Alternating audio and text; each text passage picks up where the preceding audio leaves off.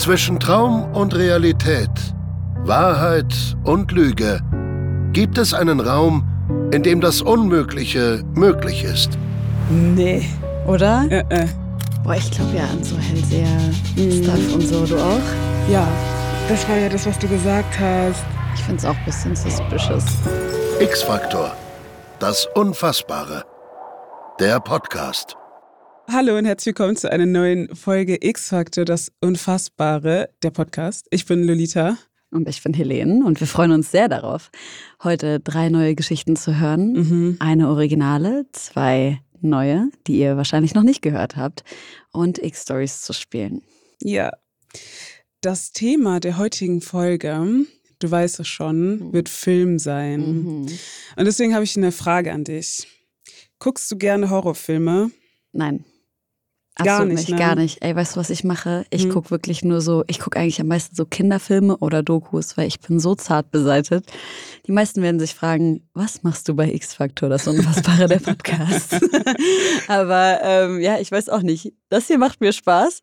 Aber wenn ich solche ganz schrecklichen Geschichten höre oder Filme gucke, ich kann mich, boah, ist furchtbar. Und du? Same. Ich, Wirklich? Ja, ich kann auch gar keine Horrorfilme gucken, gar nicht, noch Mhm. nie.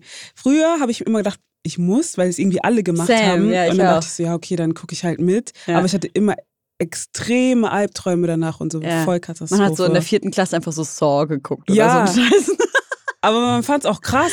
So, Ja. weißt du, ich weiß nicht, ob man es, wenn man es sich jetzt anguckt, ob man es immer noch so, so gruselig finden würde Echt wie safe, ey, damals. schrecklich, man. Saw mit diesen ganzen und die ganzen Menschen, wie krass die da gefoltert werden und so. Das ist so schrecklich. Wer kommt auf so eine Idee? Ja, ich weiß auch nicht. Saw war der Film mit der, wo der diese Maske hatte. Ja, ne? ja, das ja. war das. Ja. Dieses, dieses kleine Vieh auf dem Dreirad. oh Stimmt. Gott, das ist so schrecklich einfach. Oh Gott. Ja, voll Katastrophe. In dieser Folge werden wir ja über Filme sprechen oder Dinge, die im entferntesten Sinne mit Filmen zu tun haben. Wir erzählen drei Geschichten und ihr ZuhörerInnen könnt gerne mitraten und mitfiebern, welche Stories wahr sind oder nicht und mal sehen, ob wir dieses Mal eine bessere Erfolgsquote haben als in der letzten Folge. Wenn ihr mitgeraten habt, dann könnt ihr gerne unten bei uns in die Umfrage bei Spotify, wenn ihr auf Spotify hört, mit reinschreiben, wie viele Stories ihr richtig geraten habt. Und wenn ihr wollt, könnt ihr das gleiche auf Instagram machen. Wir freuen uns auf jeden Fall über euer Feedback. Die erste Geschichte heißt Für immer jung. Detective Thomas Nolan steht am Ende eines Stegs und blickt auf das dunkle Meer von Santa Catalina Island. Das gleiche Meer, von dem Natalie Willis in dieser Nacht verschluckt wurde. Der Detective hört Stimmen hinter sich. Dann das Klicken auslösender Kameras. Während er so dasteht und aufs Meer blickt, hat sich eine Gruppe von ReporterInnen hinter dem Detective versammelt. Die Medien haben ein außergewöhnlich großes Interesse an dem Verschwinden von Natalie, denn sie ist eine bekannte Schauspielerin. Ein paar Stunden später steht es in den Zeitungen. Wo ist Natalie Willis? Schauspielerin aus dem Film Rebel Without a Cause, seit letzter Nacht verschwunden. Detective Nolan schlägt die Zeitung zu, die auf seinem Schreibtisch liegt, und wendet sich der Pinnwand in seinem Dienstbüro zu. In der Mitte Nathalies Foto. Das Gesicht einer schönen, lebensfrohen Frau, die nun von kreisenden Hubschraubern im dunklen Wasser gesucht wird. Rebel Without a Cause, der Name des Films weckt eine Erinnerung in Detective Nolans Kopf. Vor fünf Jahren hatte doch der Fall eines Mannes auf seinem Tisch gelegen. Der Detective kramt in dem Stahlschrank, in dem die alten Fälle verstauben, und zieht die Akte eines Mannes heraus. Der Schauspieler Sam Mully war damals von einem Pizzaboten ermordet worden. Der Ermordete war durch einen Film namens Rebel Without a Cause bekannt geworden. Er hatte an der Seite von Natalie Willis gespielt. Detective Nolan schaltet den Computer an und beginnt seine Recherche zum Film. Rebel Without a Cause handelt von einer Gruppe rebellischer Jugendlicher, gespielt von Natalie, Sam und einem jungen, erfolgreichen Schauspieler namens John Dallas. Die drei versuchen, sich in einer gewalttätigen Welt zu behaupten und stoßen dabei mit einer verfeindeten Gruppe zusammen. Bei seiner Recherche erkennt der Detective eine erschreckende Tatsache. Sam ist nicht der einzige Schauspieler aus dem Film, der auf merkwürdige Weise ums Leben kam. Zwei Jahre vor Sams Tod fand man den Schauspieler Edward Platt, der in Rebel Without a Cause die Rolle des Inspektors gespielt hatte, tot in seiner Wohnung. Er hatte Suizid begangen. Seine Asche wurde ins Meer gestreut, dort, wo Natalie sieben Jahre später verschwand. Detective Nolans Augen fliegen über den Bildschirm seines Computers. Zwei tote Schauspieler und eine verschwundene in einem Film. Doch da hört es nicht auf. Ihr Filmkollege Nick Adams war einige Jahre zuvor an einer Überdosis Paraldehyd gestorben. Die Todesumstände bleiben bis heute ungeklärt. Je weiter sich der Detective in die Recherche vertieft, desto mehr Leichen tauchen auf. Die rätselhaften Todesfälle der Schauspieler wachsen zu einer großen Verschwörung heran. Wird Natalie die nächste sein? Doch angefangen hatte alles mit dem Star des Films. John Dallas, einer der drei HauptdarstellerInnen, wurde im Jahr 1955 von einem Auto erfasst, das ihm die Vorfahrt nahm. Zwei Wochen nachdem er einen Werbespot für Verkehrssicherheit gefilmt hatte. Er starb noch am Unfallort. Vier Wochen nach dem Tod des Schauspielers feierte Rebel Without a Cause Premiere. Aus dem bereits verstorbenen John Dallas wurde ein Weltstar. Und mit seinem Lebensende begann die Reihe rätselhafter Todesfälle, die seine Schauspielkollegen in den kommenden Jahren ereilen würden. Detective Nolan schreckt aus seinem Recherchewahn auf, als das Telefon neben ihm klingelt. Er wendet seinen Blick vom Bildschirm ab und starrt das Telefon an. Der Schreck des lauten Klingeltons weicht einer traurigen Erkenntnis. Detective Nolan atmet laut aus, bevor er den Hörer abnimmt. Am anderen Ende der Leitung hört er die Stimme des Einsatzleiters von Nathalies Suchtrupp. Thomas, du musst sofort zur Blauen Lagune kommen. Wir haben sie gefunden. Detective Nolan steht bereits mit übergeworfener Jacke an der Tür. Ich weiß, sagt er. Natalie ist tot.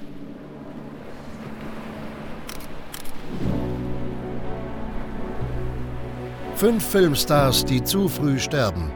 Alle finden unter mysteriösen Umständen ihren Tod. Ein Autounfall, eine Überdosis, Suizid, Mord, Ertrinken. Liegt ein Fluch auf dem Film? Verbindet die Schauspieler ein gemeinsames Schicksal, dem sie nicht entkommen können? Oder handelt es sich nur um Zufall, dass fünf der Hauptdarsteller in den Jahren nach der Produktion des Films auf mysteriöse Weise ums Leben kommen? Hat sich diese rätselhafte Verkettung von Todesfällen tatsächlich zugetragen? Oder handelt es sich nur um den Plot eines schlechten Horrorfilms?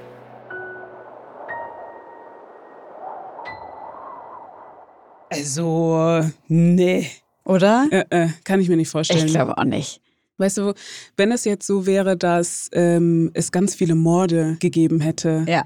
bei den SchauspielerInnen in dem Film, dann hätte ich gesagt, okay, ja, da gehe ich mit. Das Mhm. kann ich mir vorstellen. Irgendeine verrückte Person, die, keine Ahnung, sich dachte, ich bringe die jetzt alle um. Ja. Aber dass die alle an unterschiedlichen mehr oder weniger natürlichen Toden gestorben sind, Mhm. So Zufallstode. so ohne, ja, ohne Einwirken von außen, sagen wir Ja. es so, ohne Einwirken von außen gestorben sind, kann ich mir nur schwer vorstellen. Glaubst du an so Sachen wie Flüche? Schon irgendwie, aber das wäre, also in dem Zusammenhang wäre es mir zu viel. Mhm. Ich glaube, ich kann es mir nicht vorstellen. Ja, weil er meinte ja so, vielleicht ist der Film verflucht oder irgendwie so. Ja, Ich weiß es nicht. Ich glaube es ehrlicherweise auch nicht. Für mich wäre es ein bisschen zu random. So mit Autounfall und dann, keine Ahnung. Wer, wobei, wir haben einen Autounfall, ein Suizid, Ja. eine Überdosis. ja, Das sind jetzt, also zwei, also Suizid und Überdosis sind ja in der Medienbranche leider nichts total abwegiges. Abwegiges. Ja, stimmt. Und dann könnte der Autounfall Zufall gewesen sein. Mhm. Aber ich glaube trotzdem nicht. Das ist zu, also das wäre zu, zu krass in einem einzigen Film, in einem Mhm. Cast von einem Film, dass so viele ums Leben kommen. Das, Ja. nee. Glaubst du nicht? Weißt Lass- du, was ich glaube? Hm. Jetzt, wo wir so drüber reden, ich glaube, die Geschichte ist aber nicht mysteriös genug, um sie sich so auszudenken. Weißt du, was ich meine? Ja, klar ist die mysteriös genug. Findest du? Ja, es ist ein Film und mehrere Personen sterben in dem Cast von einem einzigen Film. Das ist, also wenn das nicht mysteriös ist, was dann? Weißt Na du? Gut, okay. Lass sagen, die Geschichte ist nicht wahr. Okay, Tower, let's Okay. go.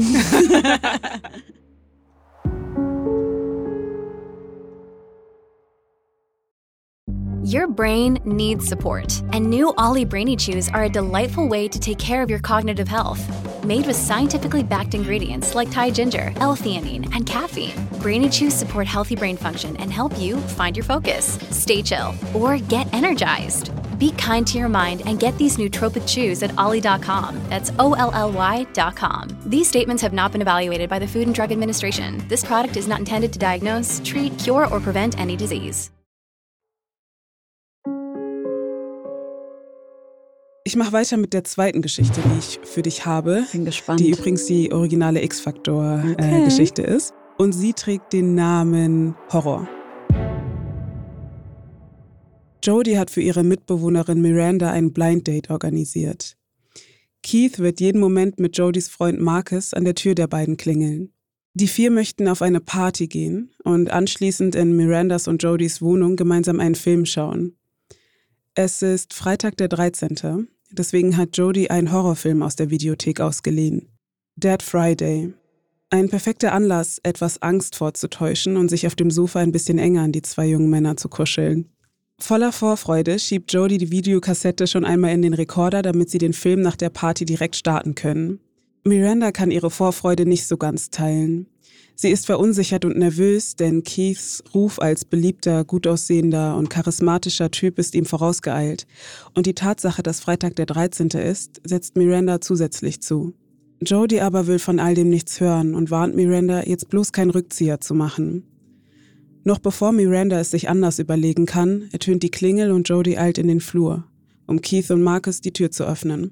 Gut gelaunt kommen die drei zu Miranda ins Wohnzimmer und finden sie dort wie gebannt auf den Fernseher starrend vor. Ihr Gesicht ist kreidebleich, die Augen vor Angst geweitet. Die anderen sprechen sie von der Seite an, doch Miranda hört sie nicht. Miranda sieht grausame Bilder auf dem Fernsehbildschirm. Bilder, die nichts mit dem Film Dead Friday zu tun haben. Sie nehmen sie vollkommen ein. Es sind immer nur kurze Sequenzen, die sich überschneiden und ineinander verschwimmen. Miranda sieht sich selbst, zusammen mit Keith, Marcus und Jodie, in einem Auto. Todesangst in ihren Gesichtern. Sie hört die panischen, verzweifelten Schreie der vier. Regen prasselt, Blitze erleuchten den düsteren Himmel. Dann folgen Geräusche, die klingen, als würde ein Zug über die Gleise donnern. Lichter flimmern im Fernseher. Im Hintergrund noch immer die schmerzerfüllten Stimmen der vier Freunde, die sich gegenseitig übertönen. Miranda! ruft Jodie plötzlich und schüttelt sie heftig an den Schultern.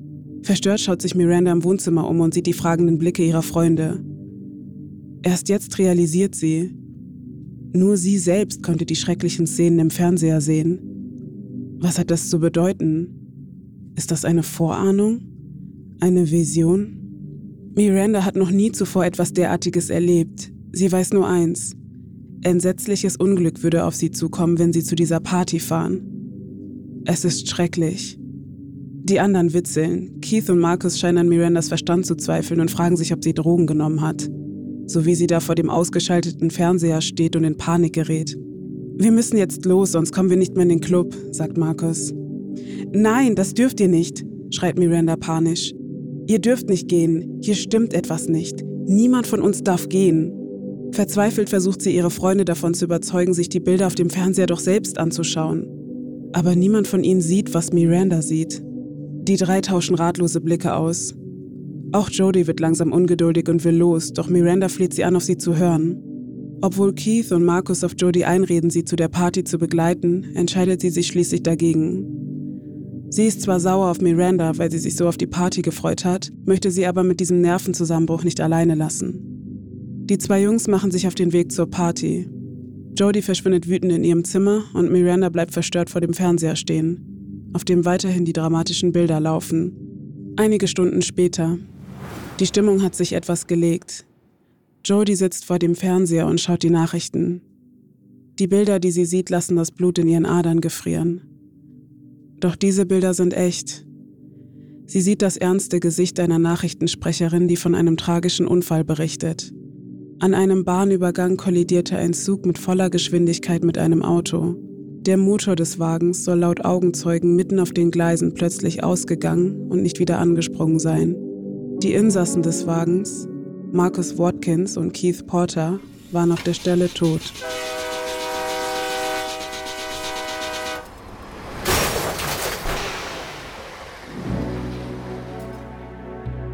Was ist mit Miranda an jenem Abend geschehen? Sah sie tatsächlich Bilder auf diesem Video? Hatte vielleicht jemand ein anderes Band in die Videohülle gesteckt? Hat Miranda vielleicht ihre hellseherischen Gedanken auf den Fernseher projiziert? Und warum konnte nur sie diese Bilder sehen? Wenn sie nur ihrer Fantasie entsprungen wären, wie konnte ihre Fantasie dann Wirklichkeit werden? Glaubt ihr, dass die Geschichte eines verhängnisvollen Videos auf einer wahren Begebenheit beruht? Oder wollten wir euch diesmal nur täuschen? Was glaubst du? Boah, ich glaube ja an so Hellseher-Stuff mhm. und so. Du auch? Ja. Also du, wir müssen, wenn wir jetzt so drüber nachdenken, ob die Geschichte wahr ist oder nicht, ne? Das ist ja die originale X-Factor-Story. Oh, ja. Das heißt, ähm, die Sachen könnten ja auch einfach ein bisschen überspitzt okay. erzählt worden mhm, sein. Mhm. Deswegen ist mein Approach, mhm. ich glaube, dass die Geschichte wahr ist. Mhm aber dass sie vielleicht nicht diese Bilder auf dem Fernseher ja, gesehen hat. Sondern dass sie so, dass sie so eine so wie eine Halluzination hatte oder irgendwie sowas, dass sie so die Augen zugemacht hat und das gesehen hat mäßig. Genau, oder, oder dass geträumt. Sie, genau, dass mhm. sie geträumt hat zum Beispiel von einem Autounfall und so. Mhm. Und das kann ich mir vorstellen, dass sie dann halt gesagt hat, ich habe einfach ein schlechtes Gefühl, geht da lieber nicht hin. Mhm. Und ich kann mir das auch richtig bildlich vorstellen, wie sie dann ihre Freundin versucht zu überzeugen und dann sagt, dann sagt die eine, ja, okay, ich bleib zu Hause, aber halt nur für dich. Und im Endeffekt war es dann die richtige Entscheidung gewesen. Ja. Ey, das ist voll krass, mir fällt gerade ein, ich hatte selber mal äh, einen richtig schlimmen Autounfall in Guatemala, wo wir ganz viele Leute waren, die ähm, und die ganze Gruppe, es war ganz weird. Wir waren eine riesengroße Gruppe von Leuten und wir wollten entweder an den Strand oder zur Bananenplantage des Vaters des Hosts sozusagen. Und ich bin eigentlich nur an diesen Ort gefahren, um zum Strand zu fahren. Aber am Morgen bin ich aufgewacht und meine Intuition war so krass, lass mal nicht zum Strand fahren. Ich will unbedingt zu dieser Bananenplantage, obwohl ich mich eigentlich nicht so krass dafür interessiert habe. Aber meine Intuition war so stark einfach, ich hatte aber auch keine Angst oder sowas. Ne? Es war einfach nur eine Intuition in die eine Richtung, keine Aversion ähm, gegenüber zum Strand zu fahren. So.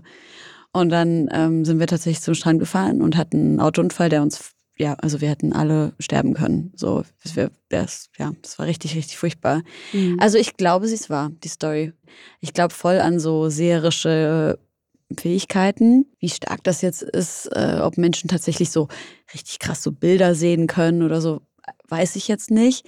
Aber zumindest so mit starker Intuition und der Möglichkeit dann aufgrund der Intuition vielleicht auch sich Dinge so bildlich vorstellen zu können, ich glaube schon, dass das möglich ist, ja. Ja, gehe ich auch voll mit. Wobei ich sagen muss dazu, es gibt ja auch diesen sogenannten Nocebo-Effekt. Das ist, wenn du einer Person zum Beispiel sagst, etwas ganz Schlimmes wird passieren, dass sie sich dann so krass darauf fokussiert, dass dann tatsächlich auch etwas Schlimmes passieren wird, dass sie sich so, mhm. so krass da reinstresst oder sowas. Mhm. Ich mache mal einen kurzen Exkurs. Es gibt eine Geschichte von einer Frau, die ja sich selbst als Seherin bezeichnet hat und die hat bei der Geburt von Drillingen gesagt, bei welchem Alter die jeweils sterben werden. Und diese Kinder sind tatsächlich an den jeweiligen Geburtstagen oder in dem jeweiligen Alter gestorben. Und das ist halt so crazy, weil die Wissenschaft beschreibt das halt mit dem Nocebo-Effekt, dass du dich halt so krass darauf fokussierst. Die Kids sind dann halt entweder an so einem Herzinfarkt gestorben vor lauter Stress, also das war, die waren dann so zwischen 20 und 30. Herzinfarkt oder keine Ahnung, auch irgendwelche Krankheiten. Man kann ja auch Krankheiten entwickeln, wenn man das sich so krass einredet. Deswegen finde ich es voll wichtig, dass man da so sagt, okay, es gibt sicherlich Menschen, die so seherische Kräfte haben, aber ich denke auch, dass ähm, da ganz viel so böses Spiel mitgetrieben wird. Ja, so. so dass es am Ende dann so eine self-fulfilling prophecy irgendwie mhm. ist, weil die Leute so extrem unter Stress stehen. Voll. Ja, aber letztendlich spricht ja alles dafür, dass wir sagen, die Geschichte ist wahr, weil ja. es ist ja bei allem irgendwie dasselbe Outcome, dass wir glauben, Voll. das kann, sowas kann auf jeden Fall passieren. Das glaube ich auch, ja. Okay. Wir einigen uns. Ja. Wir sagen, die Geschichte ist wahr. Und ich bin gespannt, was später rauskommt.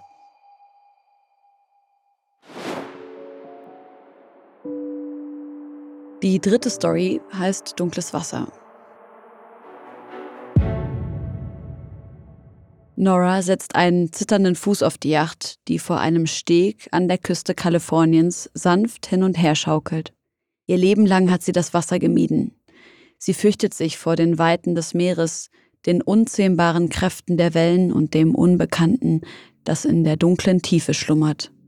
Warum hat sie diesem Ausflug überhaupt zugestimmt?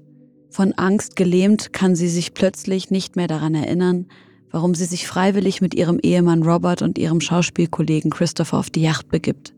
Noras unglaubliche Angst vor dem Wasser entsprang dem Aberglauben ihrer Mutter. Vor vielen Jahren hatte ihr eine Wahrsagerin erzählt, deine zweite Tochter wird wunderschön und berühmt, aber sie muss sich vor dem dunklen Wasser in Acht nehmen. Dieser Aberglaube der Mutter hat sich früh auf Nora übertragen. Tatsächlich wuchs sie zu einer wunderschönen und berühmten Schauspielerin heran. Wenn sich diese Vorhersagen bewahrheitet hatten, warum sollte dann nicht auch etwas an der Warnung vor der Gefahr des dunklen Wassers dran sein? Schließlich wäre Nora doch schon einmal beinahe ertrunken. Sie erinnert sich gut an die Dreharbeit zu dem Film Splendor in the Grass, der ihr vor einigen Jahren zu großem Ruhm verholfen hatte. Schon damals fürchtete sie sich vor dem Wasser, doch für eine Szene musste sie an einem tobenden Wasserfall drehen.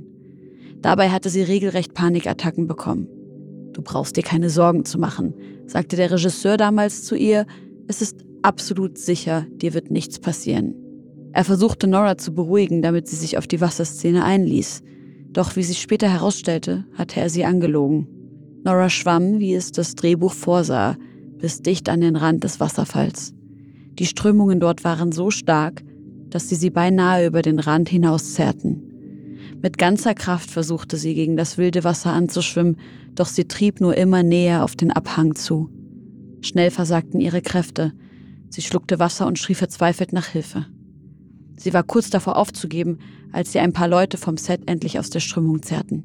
Dieser Vorfall hatte ihre Angst nur noch verstärkt. Splendor in the Grass war zugleich ihr größter Erfolg und ihr größtes Trauma. Doch nun, ein paar Jahre später, sitzt sie hier auf einer Yacht vor der kalifornischen Küste. Ihre Beine zittern noch immer leicht. Du kannst dich entspannen. Die Yacht ist absolut sicher, sagt Dennis, der Kapitän des Bootes. Nora fragt sich, ob er sie ebenso anlügt wie der Regisseur damals, nur um sie zu beruhigen. Sie nimmt einen Schluck von ihrem Rotwein, um ihre Nervosität zu überwinden. Ihr bleibt nichts anderes übrig, als auf die Worte des Kapitäns zu vertrauen. Dennis steht am Steuer der Yacht und blickt auf das dunkle Meer bei Nacht. Er war schon immer fasziniert von der unendlichen Weite und der unergründlichen Tiefe des Wassers. Doch heute scheint das Meer ungehalten. Je weiter die Nacht voranschreitet, desto unruhiger wird es. Der Himmel zieht sich mit dicken Regenwolken zu. Das Boot gerät ins Wanken, doch das beunruhigt den Kapitän nicht. Er weiß, dass das Boot das aushalten kann. Er beobachtet das merkwürdige Dreiergespann aus Nora, ihrem Mann Robert und ihrem Schauspielkollegen Christopher. Dennis lebt in Kalifornien und befördert oft bekannte Persönlichkeiten auf ihren luxuriösen Yachten mit ihrem teuren Kaviar und ihrem prickelnden Champagner. Gerüchten zufolge soll Nora eine Affäre mit ihrem Co-Star Christopher haben. Das ganze Wochenende verbringen die drei schon zusammen und Dennis kann sehen, wie die Wut über dieses Gerücht langsam in Robert hochkocht. Er wundert sich also nicht, als die drei nach ein paar Gläsern Wein lautstark zu streiten beginnen. Robert beschuldigt Christopher. Willst du etwa mit meiner Frau schlafen? Dennis kann die drei von weitem herumschreien hören. Immer müssen diese Leute schreien, denkt er. Und so zieht sich Dennis in seine Kabine zurück, um den dreien ihre Privatsphäre zu geben. Er weiß, es ist besser, wenn er sich nicht in ihr Drama einmischt.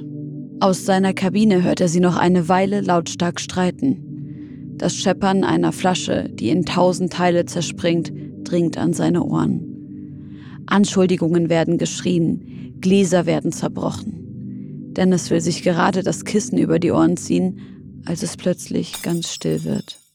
Jetzt kommt ihm die Situation doch merkwürdig vor. Er beschließt, nach den dreien zu schauen. Er wirft sich seinen Morgenmantel über und tritt aufs mondbeleuchtete Deck. Dort steht ein aufgelöster Robert. Nora ist weg, sagt er. Am nächsten Morgen wird ihre Leiche mit dem Gesicht nach unten im Wasser gefunden. Die Vorhersage der Mutter hat sich bewahrheitet. Nora starb durch das Element, das sie ihr Leben lang gefürchtet hatte. Das Element, das sie schon bei den Dreharbeiten zu Splendor in the Grass beinahe umgebracht hatte. Sie starb im dunklen Wasser und die Yacht, auf der sie zuletzt lebend gesehen wurde, trug den Namen The Splendor. Handelt es sich hier um einen tragischen Unfall, der Noras größte Angst wahrmachte? Oder haben die Männer und ihr Streit um die vermeintliche Affäre etwas mit ihrem Tod zu tun? Und warum trug das Boot den gleichen Namen wie der Film, bei dessen Dreh Nora zuvor beinahe ums Leben gekommen wäre? Handelt es sich bei dieser Geschichte um einen wahr gewordenen Albtraum? Oder ist sie nichts weiter als das? Der Albtraum einer angstvollen Person. Es ist jetzt nicht klar, wie sie gestorben ist, oder? Naja, die Typen haben sich gestritten und auf einmal ist sie weg. Also. Hm. Und dann wurde ja, es war ja nicht nur Streit, es war ja auch, ne, Geschirr am Fliegen und so. Ja. Ich kann mir trotzdem irgendwie nicht vorstellen, dass die Geschichte wahr ist. Ich finde es auch ein bisschen suspicious mit dem, mit der Wahrsagerin und so. Ja, und dann der gleiche Name und sowas. Irgendwie hat sich das für mich so nicht so glaubwürdig angehört. Ich glaube auch nicht, dass die wahr ist. Das klingt wirklich so ein bisschen, auch das, du hast schon recht, das mit der Yacht, die Wahrsagerin und das mit dem Yachtnamen. Ich fand, das war so ein Grad zu viel. Das macht so ein bisschen unglaubwürdig. Ja. Was denkt ihr, ist diese Story wahr? Schreibt es uns gerne unter die Beiträge auf Instagram zu dieser Folge. Wir haben uns auf jeden Fall darauf geeinigt, dass wir glauben, die Story ist nicht wahr. Bevor wir das Ganze auflösen, spielen wir aber erstmal ein Spiel. Mm. Und zwar X-Stories. Und dafür brauchen wir Alissa Yay. aus der Redaktion. Alisa, du hast uns wieder eine X-Story mitgebracht. Du erzählst Yes. uns also eine Geschichte und wir, beziehungsweise eigentlich nur eine, einen kleinen Satz und wir müssen uns die Geschichte dahinter Genau. zusammenreiben. Sind die Stories alle wahr? Nicht alle. Ein paar Okay. sind von wahren Ereignissen inspiriert Mhm. und ein paar sind komplett ausgedacht. Okay. Dann geht's los. Ja. Mhm. Mit einer alten Videoaufnahme rettet Marie ihrer Mutter das Leben. Also Maries Mutter hätte eigentlich sterben sollen. Ja. Um, an, hätte sie an einer Krankheit sterben sollen? Ja. Ist auf der Videoaufnahme irgendwie eine, ein Familienmitglied zu sehen, was auch die gleiche Krankheit hat, an der die Mutter gestorben ist? Das sind jetzt mehrere Fragen in einer. Okay, ist auf der Videoaufnahme ein Familienmitglied zu Ja. sehen? Hat dieses Familienmitglied eine Krankheit? Nein. Okay, wir haben ein Familienmitglied. Ist das Familienmitglied ähm, äh, so die Oma oder sowas? Also Nicht- ein Vorfahr der Mutter sozusagen? Nee. Mhm. Aber auf der Video, also auf dieser Aufnahme ist ein Hinweis darauf, was mit der Mutter los ist, ne? Nee. Stirbt die Mutter an der Krankheit? Ja. Oder, Oder wäre also, sie, wär, sie wäre an der Krankheit gestorben. Okay. Ah, ist, das, ist die Videoaufnahme sehr alt? Ja. Ähm, ist die Mutter auch auf der Videoaufnahme? Nee. Okay, wir Nur ein Familienmitglied, Familienmitglied. nicht die Mutter, nicht der Vater. Es ist der, Doch, der Vater. der Vater, okay, weil Genau, ich hier das Vorfahr. hat den- Okay, okay, Ja. alles klar. Also der Vater ist drauf. Hat der Vater, die, ist der Vater an der Krankheit gestorben, an der sie gestorben wäre? Nein. Und auf der Videokassette ist kein Hinweis. Auf die Krankheit nicht, nee. Okay. Wollt ihr schon einen Hinweis haben? Ja. Also, ich habe ja schon gesagt, dass ihr Vater auf der Videoaufnahme zu sehen Mhm. ist. Und ihr Vater ist gestorben, als sie klein war. Also die Videoaufnahme stammt noch von davor. Und die Mutter selber ist nicht auf dieser Videoaufnahme zu sehen. Nein. Ist die, lebt die Mutter noch? Ja, die, ihr wurde ja das Leben gerettet. Nee, nee, die Mutter von der Mutter, die Oma. Ach so, die Oma. Ja, oder ist die Die irrelevant? ist irrelevant. Ah, okay, wow. Also die Krankheit, der Vater. Ist der Vater Arzt gewesen? Nee. Hatte die Mutter das, die Krankheit schon als Kind? Stimmt, Das ist auch, das ist auch irrelevant. Auch irrelevant. Also, wahrscheinlich nicht. Wurde die Mutter durch ein Medikament gerettet, was dann gefunden wurde? Mm, nicht ganz, aber es geht in die richtige Richtung. Weil sie dann ins Krankenhaus gekommen ist, frühzeitig, oder was? Wusste die Mutter Nee. überhaupt, dass sie krank ist? Ja, Oh. ich gebe euch noch einen Hinweis. Ja. Okay. Marie und ihre Mutter vermissen einen Gegenstand, der nicht wiederzufinden ist. Oh, das fühlt euch jetzt komplett auf die Ein Gegenstand, der das Leben der Mutter, rettet dieser Gegenstand das Leben der Mutter am Ende? Es ist, Auf eine Art, ja. es ist wichtig, wel- an welcher Krankheit die Mutter gestorben wäre. nicht unbedingt. Ist der Gegenstand ein medizinischer Gegenstand? Nein. Ist der Gegenstand von großem emotionalen Wert, wodurch so das Herz geheilt wird, so mäßig? ist wahrscheinlich von großem emotionalen äh, Wert, aber hat, Heilt sie jetzt nee, nicht. Hat sie jetzt nicht geheilt dadurch. Ist es ein, irgendwie so ein. Ist es ein Zettel, wo was draufsteht? Nein. Ist es Geld? Nein. Aber es ist so. Oh, der Gegenstand ist so wertvoll, dass sie den verkaufen können, damit sie genug Geld für ihre. Ähm, oh, Yes. der Vater hat irgendeinen Gegenstand in dem Video versteckt. Yes. Der Gegenstand ist super teuer. Sie Ah. verkaufen das, den Gegenstand und haben dann genug Geld für die Behandlung für die Mutter. Genau. Krass. Nie im Leben wäre ich da drauf gekommen. Ja. Krass, okay. Ähm, Was ist die Backstory? Genau. Mhm. Also die Backstory ist, sie sehen auf der Aufnahme den Vater, wie er in der Wand, wo man sonst nicht sieht, dass da irgendwie ein Fach ist, äh, seine Armbanduhr versteckt, die sehr wertvoll ist. Und weil er gestorben ist, weiß keiner danach, wo diese Armbanduhr ist. Ah. Und als Marie diese Videoaufnahme wiederfindet, sieht sie dann, wo der Vater die Uhr versteckt hat. Und sie können dann die Behandlung ihrer Mutter bezahlen. Ah, krass. Mhm. Ist die Story wahr? Die ist nicht wahr. Okay. Die ist ausgedacht. Aber die ist super. Also, die ist echt gut. Das ist eine richtig gute Ja. Story. okay. Nice. We did it again. vielen, vielen Dank, Alisa. Gerne.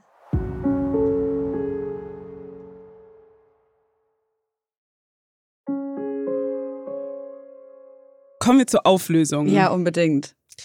Wir kommen jetzt zur Auflösung der Story für immer jung, die erste Geschichte, die wir heute mitgebracht haben. Es geht um Natalie Willis, die Schauspielerin, die aus dem Film Rebel Without a Cause verschwunden und gestorben ist. Ja, wir werden gleich erfahren, ob es wirklich ein Fluch oder ein Zufall ist, dass fünf Menschen aus einem Film gestorben sind oder ob die Story frei erfunden war. Was sagt ihr zu der Todesstrecke der fünf Schauspieler, die nach dem Dreh eines gemeinsamen Films auf mysteriöse Weise ihr Leben verlieren? Ereilte sie alle tatsächlich das gleiche Schicksal? Ja, den Film gibt es wirklich. Auf Deutsch nennt er sich Denn sie wissen nicht, was sie tun. Bei dem ersten Toten handelt es sich um den weltberühmten US-amerikanischen Schauspieler James Dean. Er starb 1955 durch einen Autounfall. Vier Wochen später feierte der Film Premiere. In den darauffolgenden Jahren starben die weiteren Schauspieler nacheinander auf unterschiedliche, mysteriöse Weise. Zuletzt ertrank Schauspielerin Natalie Wood, nachdem sie von einem Boot vor der kalifornischen Küste verschwunden war.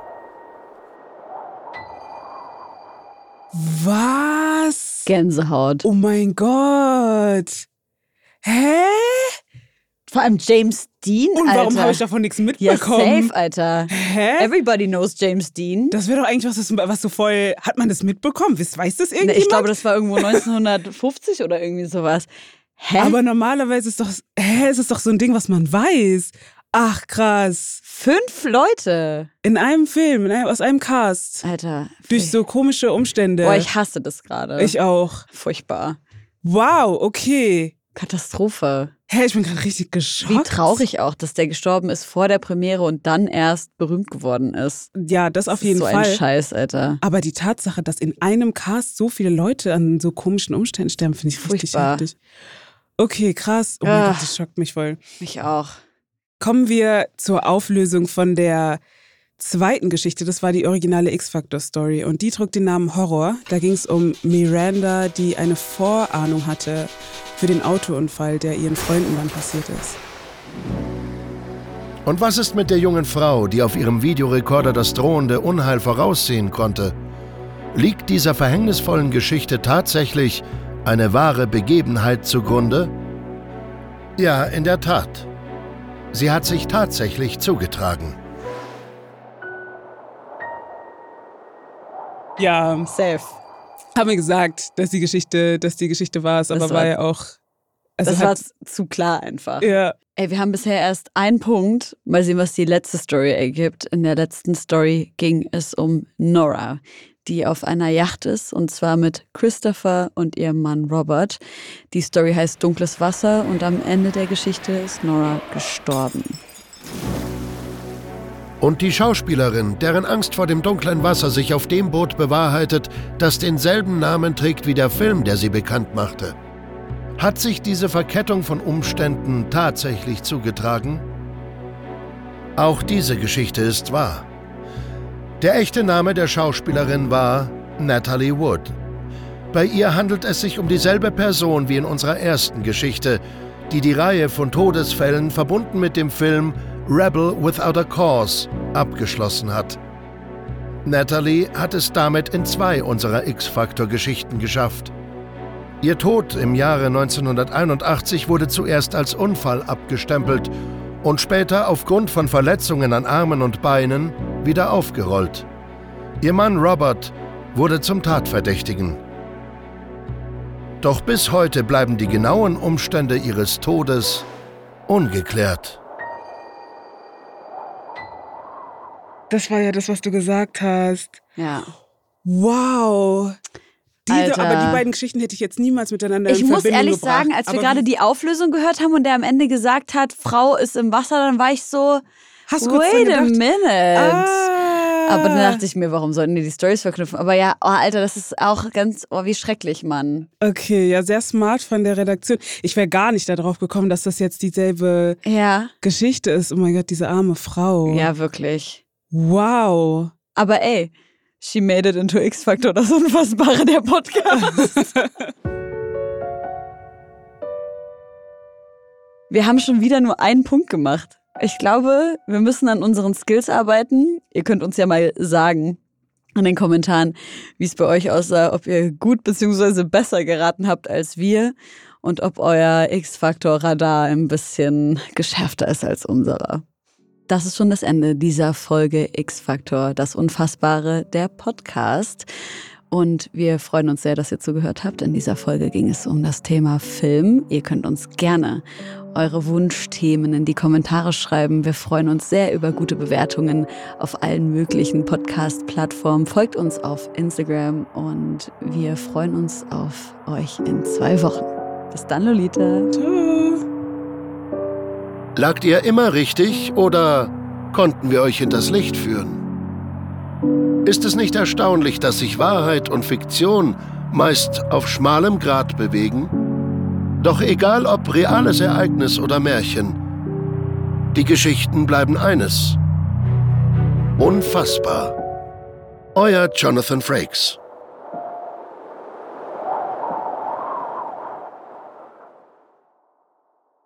Dieser Podcast wird produziert von Podstars bei OMR.